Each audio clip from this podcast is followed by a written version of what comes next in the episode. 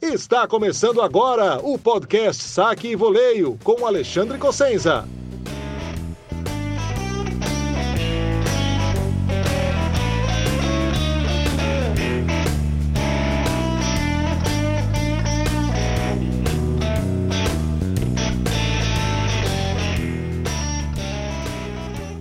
Fala galera, bem-vindos ao podcast Saque e Voleio. Esse é o 17 episódio da quinta temporada e hoje é dia de falar da final masculina, da conquista enorme que foi esse título do Carlos Alcaraz em Wimbledon, em cima do Djokovic em 5 sets, um jogaço.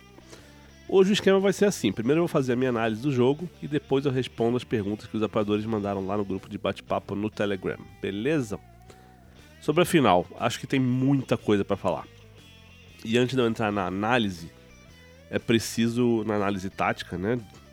É, é preciso falar do tamanho que foi é, o que o Alcaraz conseguiu nesse domingo. Primeiro porque ele derrotou um dos maiores tenistas da história, que é o Djokovic, né? E não é que o Djokovic estava num dia ruim, não estava. Podia ter jogado melhor, podia, mas acho que o dilema dele hoje foi muito mais tático do que técnico, e isso tem muito a ver com alguns méritos do Alcaraz. Mas outra coisa importante de destacar, Carlitos ganhou de virada, e não é qualquer um que ganha uma final de slam de virada do Djokovic. Em Wimbledon, depois de vencer o primeiro set, eh, na, na, carreira, o Djokovic tinha 78 vitórias e nenhuma derrota. Nunca tinha acontecido. Contando todos os slams da carreira do Djokovic, o histórico era 303 vitórias e 5 derrotas. E a última delas foi a final do US Open de 2016 com o Vavrinka. Ou seja, quatro, quase 7 anos atrás. É muita coisa. E mais, o Alcaraz ganhou em 5 sets. A última derrota do Djokovic num quinto set foi para o Team nas semifinais de Roland Garros em 2019, mais de 4 anos atrás. E ele já virou jogos grandes em 5 sets depois disso. Em Wimbledon, a última vez que o Djokovic perdeu um quinto set foi em 2006 para o Mario Ancic, que na época era top 10 e o Djokovic era o 39 do mundo. Era, o segundo, era a segunda participação do Djokovic na chave principal de Wimbledon, 2006, tá? Mais um tabuzinho quebrado. A última vez que alguém ganhou um slam depois de perder o primeiro set por 6-1 na final foi Rafael Nadal em Roland Garros, 2006, quando chegou a parecer que o Federer ia engolir o Rafa e acabou que o Rafa venceu. E tudo isso que eu falei aconteceu em Wimbledon, que tem uma aura especial, que é o torneio dos sonhos da maioria dos jogadores. Então acho que dá noção do grau de dificuldade e da grandeza do que o Alcaraz fez nesse domingo. E fez isso com 20 anos de idade, fez isso indo para cima, indo pro ataque, sem tremer no quinto set, encaixando todos os primeiros saques quando foi sacar para o jogo em 5-4 no quinto. E qualquer ser humano, ser humano mortal ia sentir as pernas tremendo, o braço travando, mas o Alcaraz aparentemente travou tudo que tinha para travar naquela semifinal de Roland Garros. Hoje era outro cara. Tanto para virar o jogo, quanto para segurar a reação do Djokovic, né, que vence o quarto set, quanto para sacar e fechar o jogo sem dar nenhum breakpointzinho nessa reta final. Isso é muito, mas muito grande, é gigante. E talvez passe o tempo e a gente olhe para trás para esse jogo como algo muito maior de repente vai marcar o início do fim do Big Four, Big Three, Big Two, Big One, que só tem o Djokovic agora. Talvez seja finalmente a mudança de bastão, né, que se fala no tênis há 15 anos.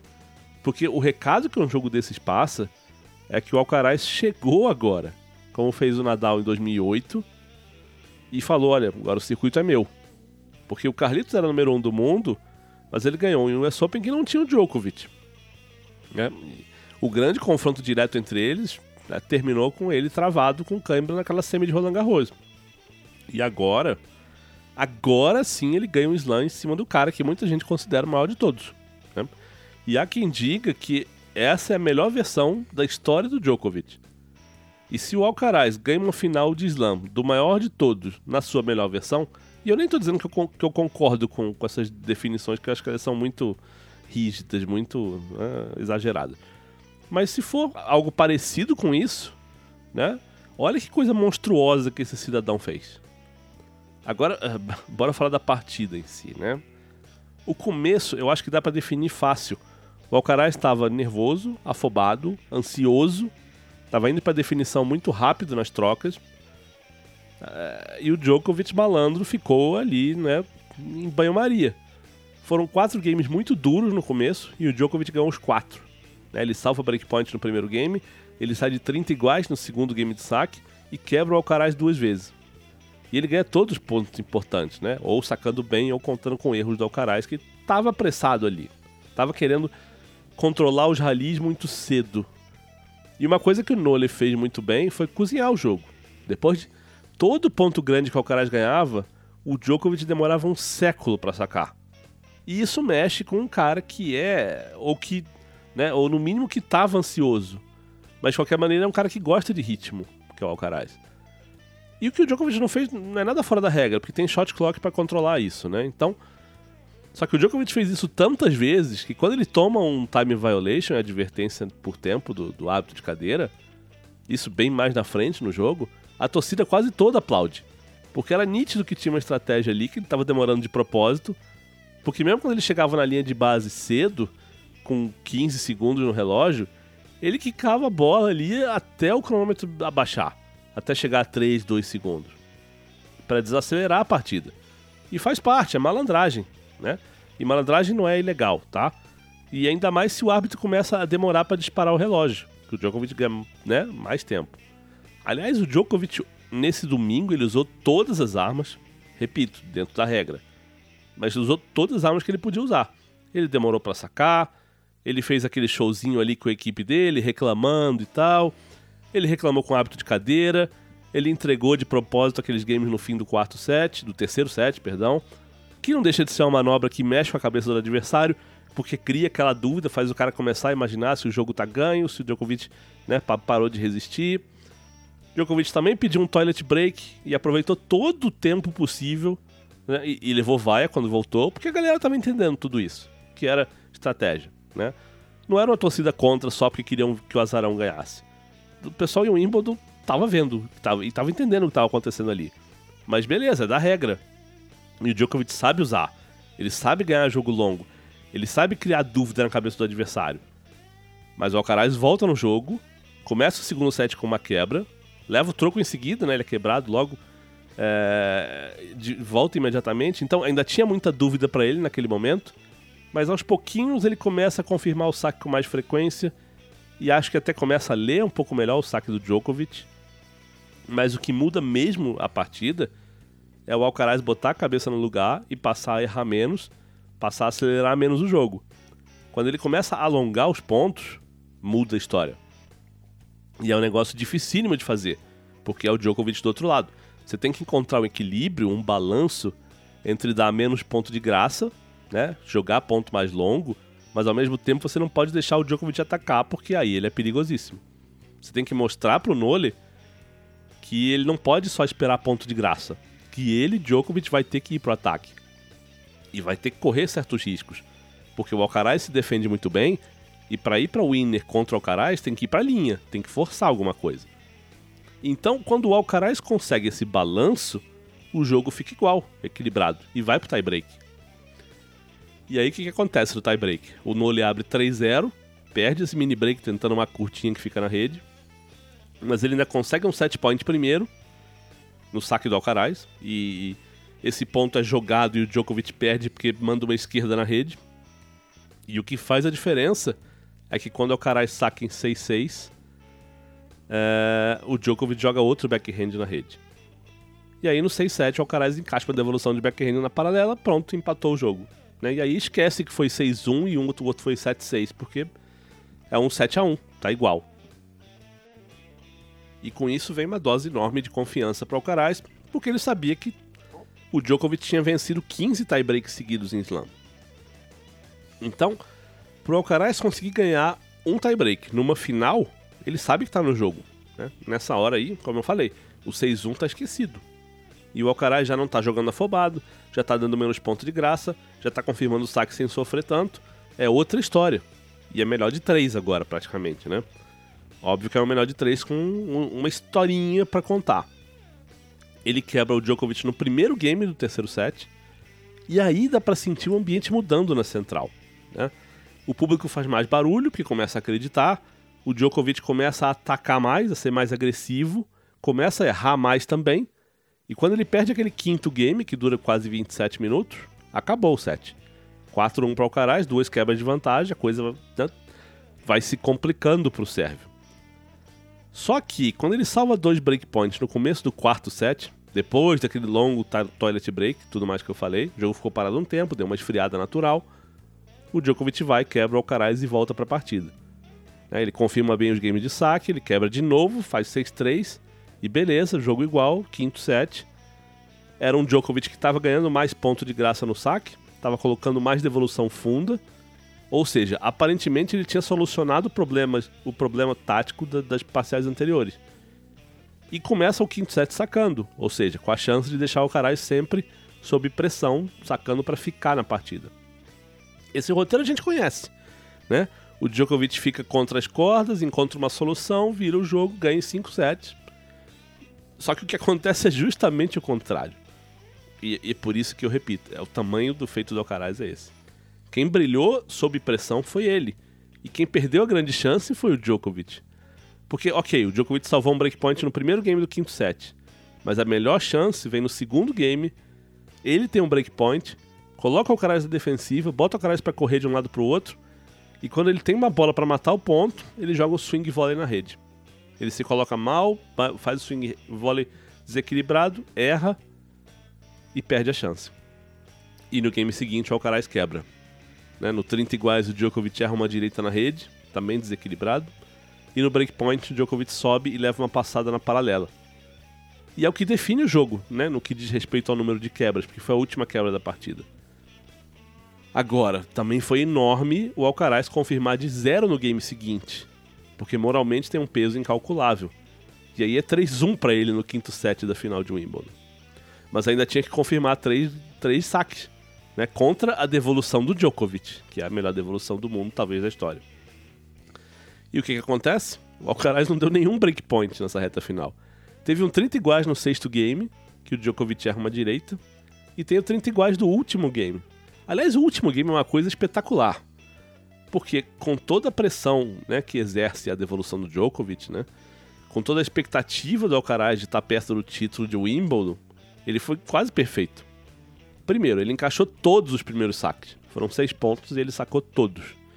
Segundo, ele não saiu das características dele. Né? Ele deu uma curtinha na primeira bola e errou. Mas a, a ideia era boa, porque o Djokovic estava lá atrás. E no segundo ponto, Alcaraz dá outra curtinha e um lobby. Cara, fazer isso num quinto set, numa final de Wimbledon, contra o Djokovic, sacando para fechar, 0-15, depois de você errar uma curtinha, ou o cara é gênio, ou ele é maluco, ou ele é os dois. Né? E ele vai pra rede no ponto seguinte e faz um voleio que não tava nada fácil. E aí fica 30-15. E a gente sabe que costuma acontecer com quem vai à rede em momentos decisivos contra o Djokovic e o Wimbledon, né? Mas o Alcaraz foi. E ganhou o ponto. No 30 iguais, ele enfia um primeiro saque no meio e ganha o ponto. A devolução do Djokovic vai longa. E no match point ele faz outro primeiro saque, vai para rede, atacando com uma cruzada, como justamente como o Federer fez em 2019, e o Djokovic erra.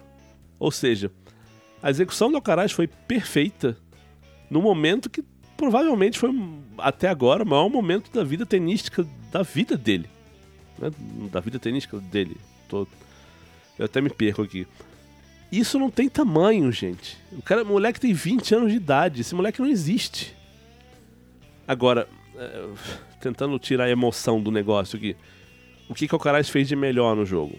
Eu acho que botar a cabeça no lugar a tempo, né? A tempo depois do primeiro set, é, encontrar o ritmo para jogar e causar problema para o Djokovic. Né? Acho que esse é o maior mérito. Sair daquele 1-6 e, e, conseguir estabilizar a coisa. É, ele também botou muita devolução em jogo. Né? O, o, Djokovic tinha sido quebrado três vezes em todo o torneio. E ele foi quebrado cinco vezes hoje, na final. Com 15 breakpoints. Tá? E mesmo sem toda a afobação né, que do, do primeiro set, o, o, o Alcaraz continuou sendo agressivo e terminou com 66 winners contra 32 do Djokovic. É mais do dobro. E em erros não forçados a diferença nem foi tão grande, foi 45 a 40. O Alcaraz fez mais, mas a conta para ele bateu no final. Né? Sacou bem. Se o Djokovic botou muita bola em jogo, é porque era o Djokovic, né? A devolução dele. Mas o Alcaraz foi pro pau. Foi pra velocidade. Forçou o segundo saque, o que faz muita diferença contra o Nole, né? A gente sabe que a, as grandes vitórias do Medvedev contra o Nole vieram quando o Medvedev encaixou o segundo saque, né? Na porrada. E o Alcaraz fez isso e saiu no lucro. Para vocês terem uma ideia, a velocidade média do primeiro saque do Alcaraz foi 5 km por hora maior que o do Djokovic. E o segundo saque foi 6 km por hora mais rápido que o do Djokovic. Né? 195 a 190, a média de primeiro saque, e 164 a 158, respectivamente, o segundo saque. E você sacar mais de 100 milhas por hora em média no segundo saque não é para muita gente. Né? Em 5 sets. Ele fez mais dupla falta? Fez. Foram 7 duplas faltas. Mas a conta bateu no fim do jogo. Né? Porque era o que precisava. Né? E esses pontos de graça que ele deu no saque é, talvez tenham sido compensados em outros sa segundos saques bons que o Djokovic errou. Né? E o Alcaraz também leu bem o saque do Nole. Tanto que o Nole termina com dois aces. Dois, o Djokovic fazer dois aces em cinco sets é muito pouco. E mesmo quando o saque. Mas tem outra coisa, né? Porque não é só é, a qualidade do saque do Djokovic. O, número baixo de aces quer dizer que mesmo quando a, a bola não estava voltando, o Alcaraz estava colocando a raquete nela. Então faz o Djokovic pensar mais no saque. E como eu falei antes da final, o Alcaraz melhorou muito a devolução. Ele estava fazendo isso muito bem na grama, estava fazendo o winner, e essa devolução nesse domingo passou pelo teste final. Né? Um, é, ele faz um winner para fechar um tie break contra o Djokovic. Né? E 15 breakpoints é, é coisa demais. Agora, o que, que o Djokovic podia ter feito de melhor? Podia ter, podia ter sacado melhor. Né? E nem foi um dia ruim de saque, porque ele jogou sempre com mais de 60% de aproveitamento. Mas não foi aquele dia que o cara se salvou sempre com um ace ou com um saque grande quando ele está pressionado. A gente já viu isso acontecer muitas vezes. Né? Também tem um detalhe, ele foi mais pressionado hoje do que o normal. Mas só dois aces em 5 sets realmente é muito pouco. Talvez tenha sido um plano, né? jogar menos com o segundo saque, porque a devolução da Carais é perigosa. Aliás, o Carlitos terminou o jogo com 5 winners de devolução e o Djokovic não fez nenhum, o que também é raro. E o Noli ganhou 38 pontos, 38% dos pontos com a devolução só. Né? Para ele também é pouco, ele costuma ficar acima de 40, mesmo na grama. Mas isso também me diz bastante sobre a capacidade do Alcaraz de ganhar esses ralis do fundo de quadra, o que a maioria não consegue contra o Djokovic. E tem outra coisa, eu falei há pouco no número de winners, o Alcaraz fez 66 contra 32, isso é mais que o dobro, mas isso também tem um motivo. É, se eu falei mais cedo que é difícil encontrar um equilíbrio entre ser agressivo e dar poucos pontos de graça para o Djokovic, eu acho que o mesmo vale para o Alcaraz. Porque o Alcaraz tem uma coisa que eu falo que eu sempre falo que é preciso para ganhar esse tipo de jogo do Djokovic. Ele tem um golpe que destrói o ponto, que é o forehand.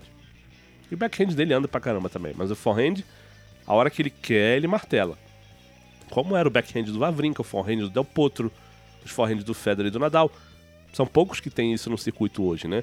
Eu sempre falo do Casper Ruud, que ele é um cara excelente, ele tem um joguinho todo, né, bonitinho ali, não tem um ponto fraco evidente.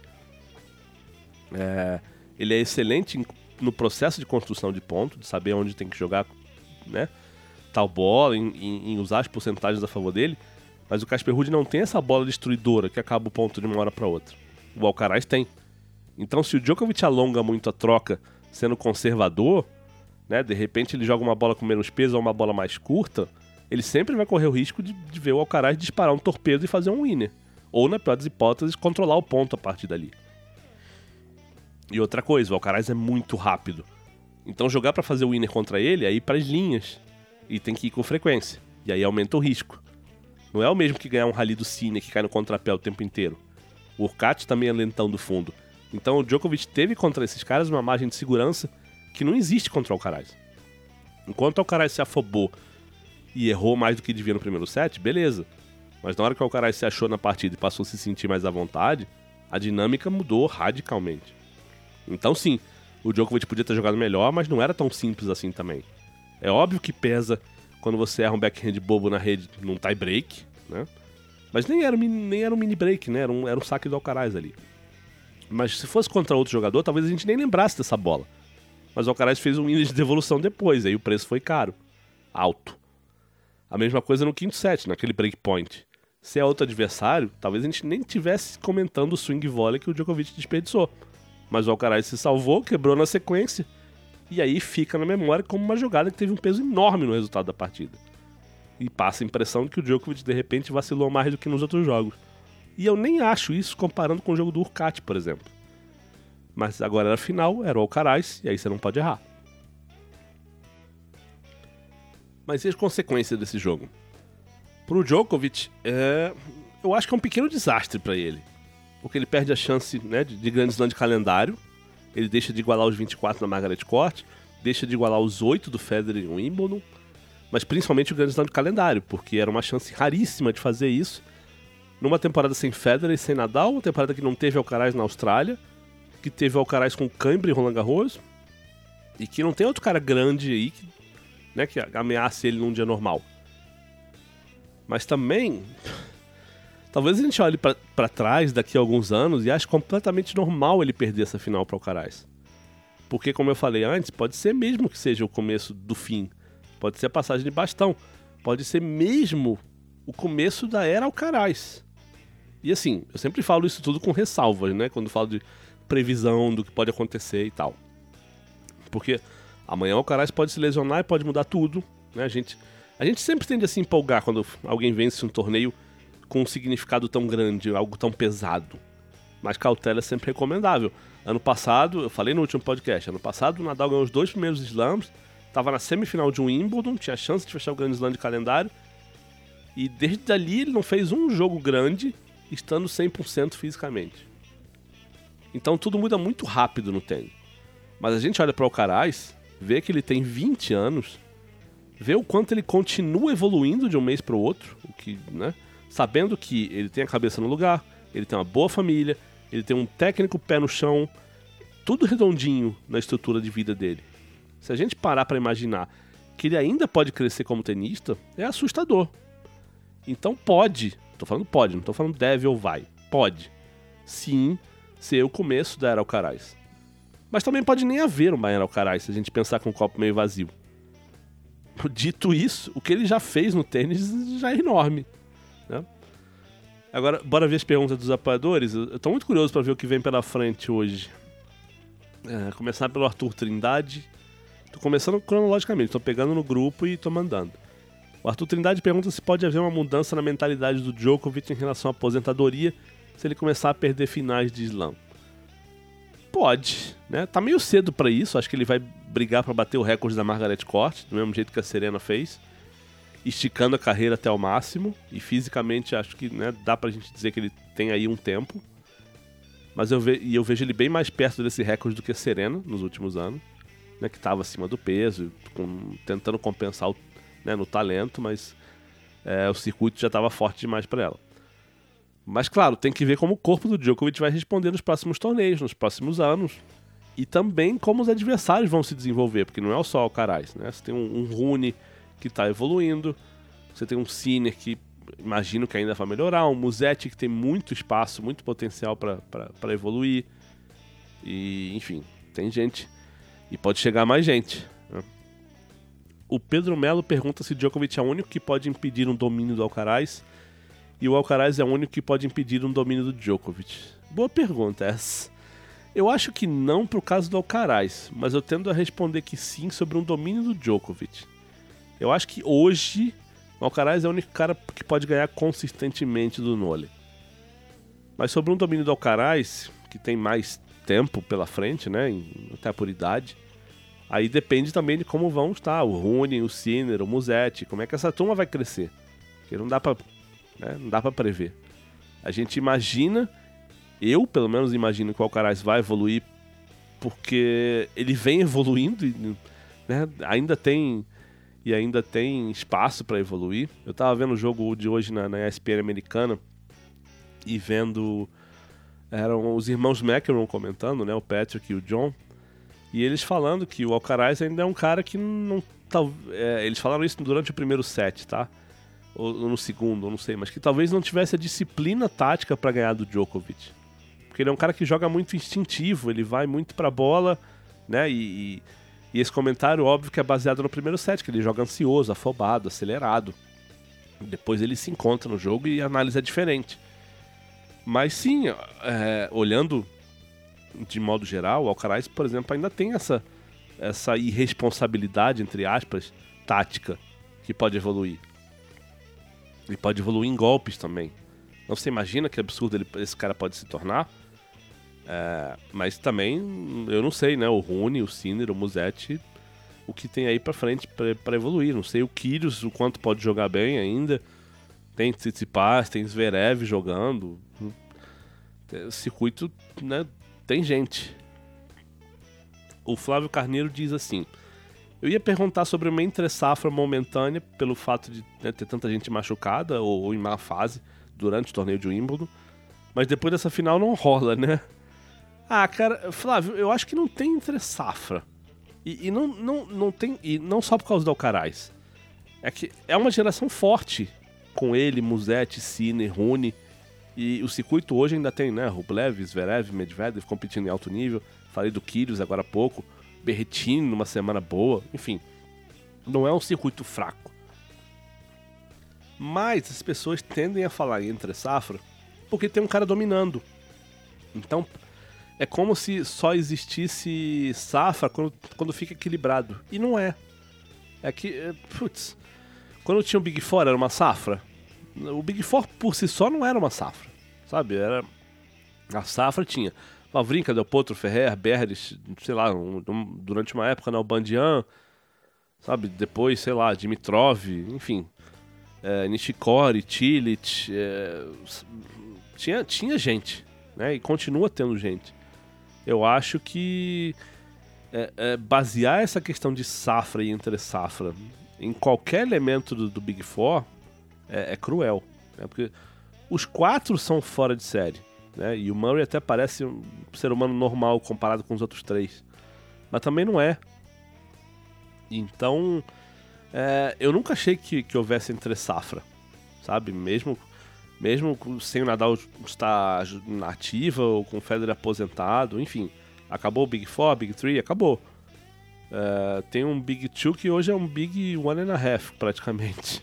Né? Porque o Nadal não está jogando.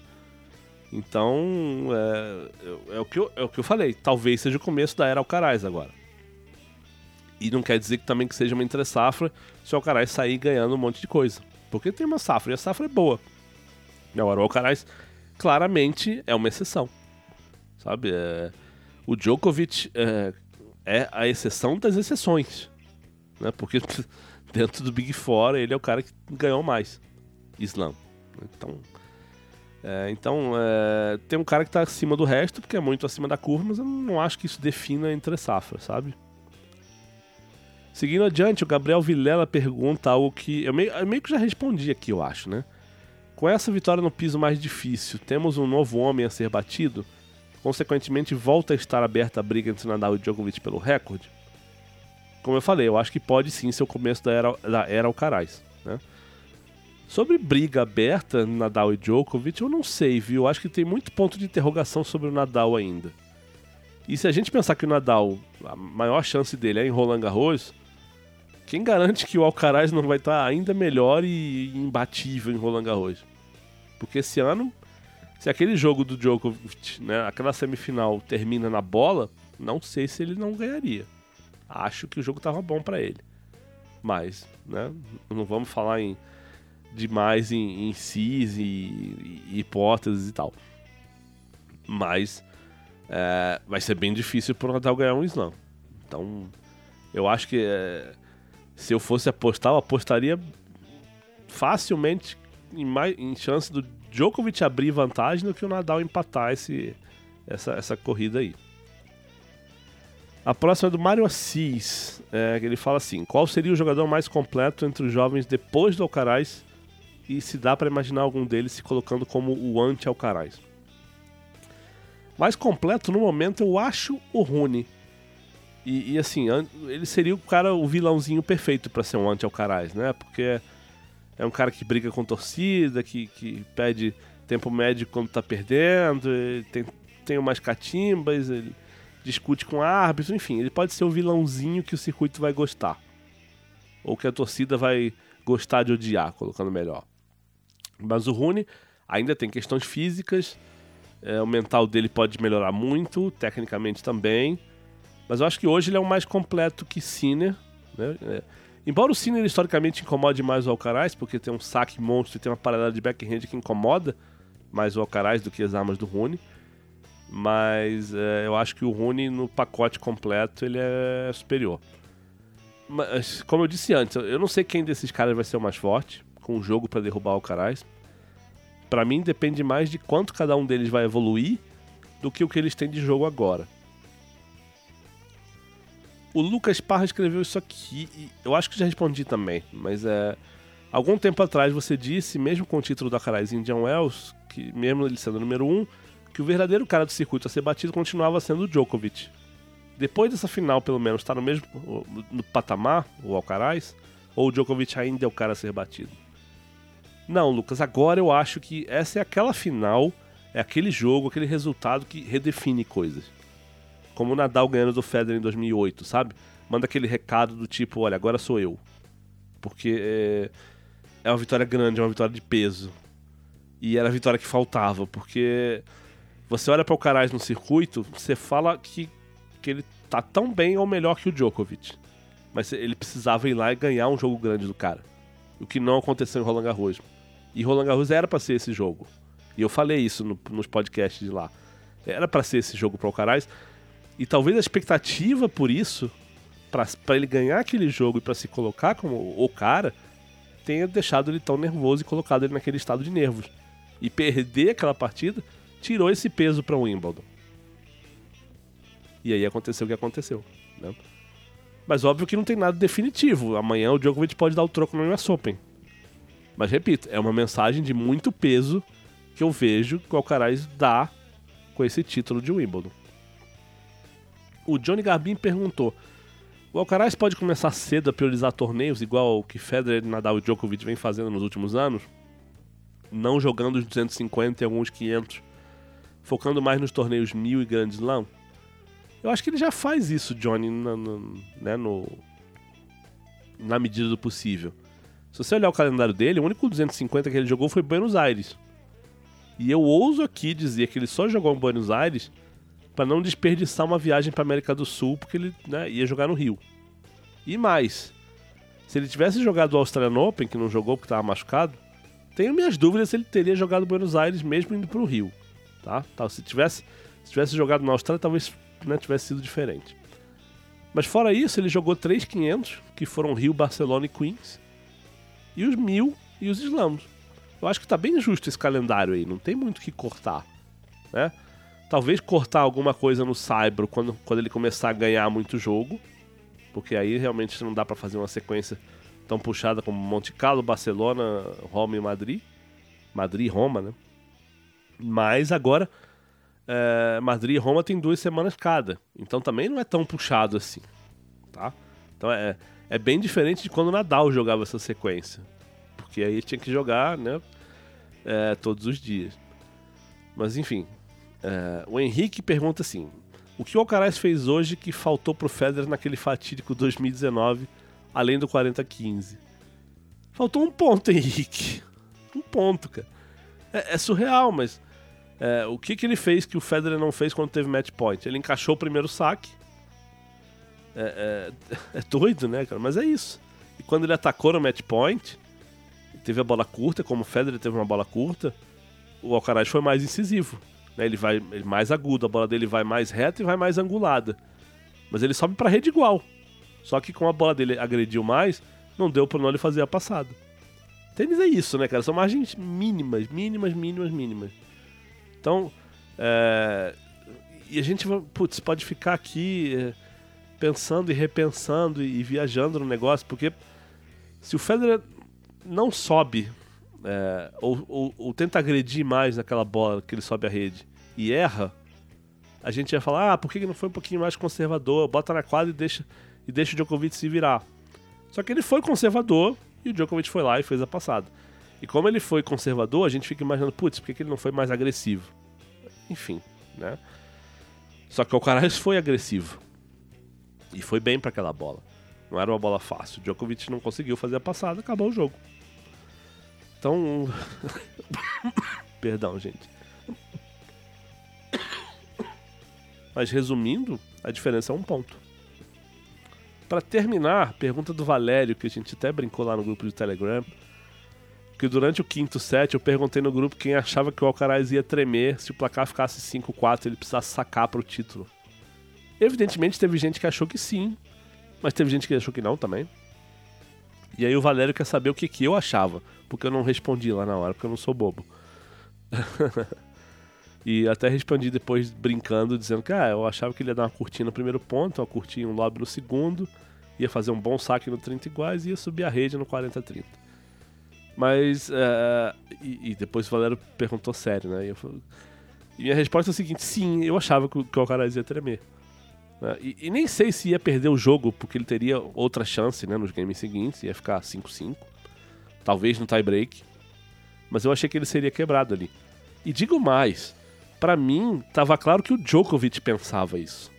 Tanto que no discurso de premiação, a primeira coisa que ele elogiou foi como o Alcaraz jogou esse último game para mim estava muito claro, mas muito claro na cabeça do Nole, que ele teria uma grande chance ali.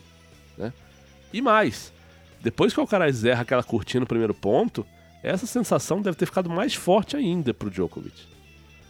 Mas para terminar a resposta, Valério, eu achava que sim, porque é o que a gente está acostumado a ver. Não é fácil derrotar o Djokovic. Não é fácil sacar para o título de Wimbledon. Eu até falei no podcast de, de ontem que o Nadal sentiu Nadal tremeu e ele fala isso abertamente quando ele sacou para o jogo contra o Federer naquela final de 2008. Então seria normal, aceitável o Alcaraz sentir, o Alcaraz jogar errado, o Alcaraz se equivocar, se afobar. E o que a gente viu foi um game quase perfeito. Então nunca mais na vida eu vou duvidar do Alcaraz, tá? Pronto.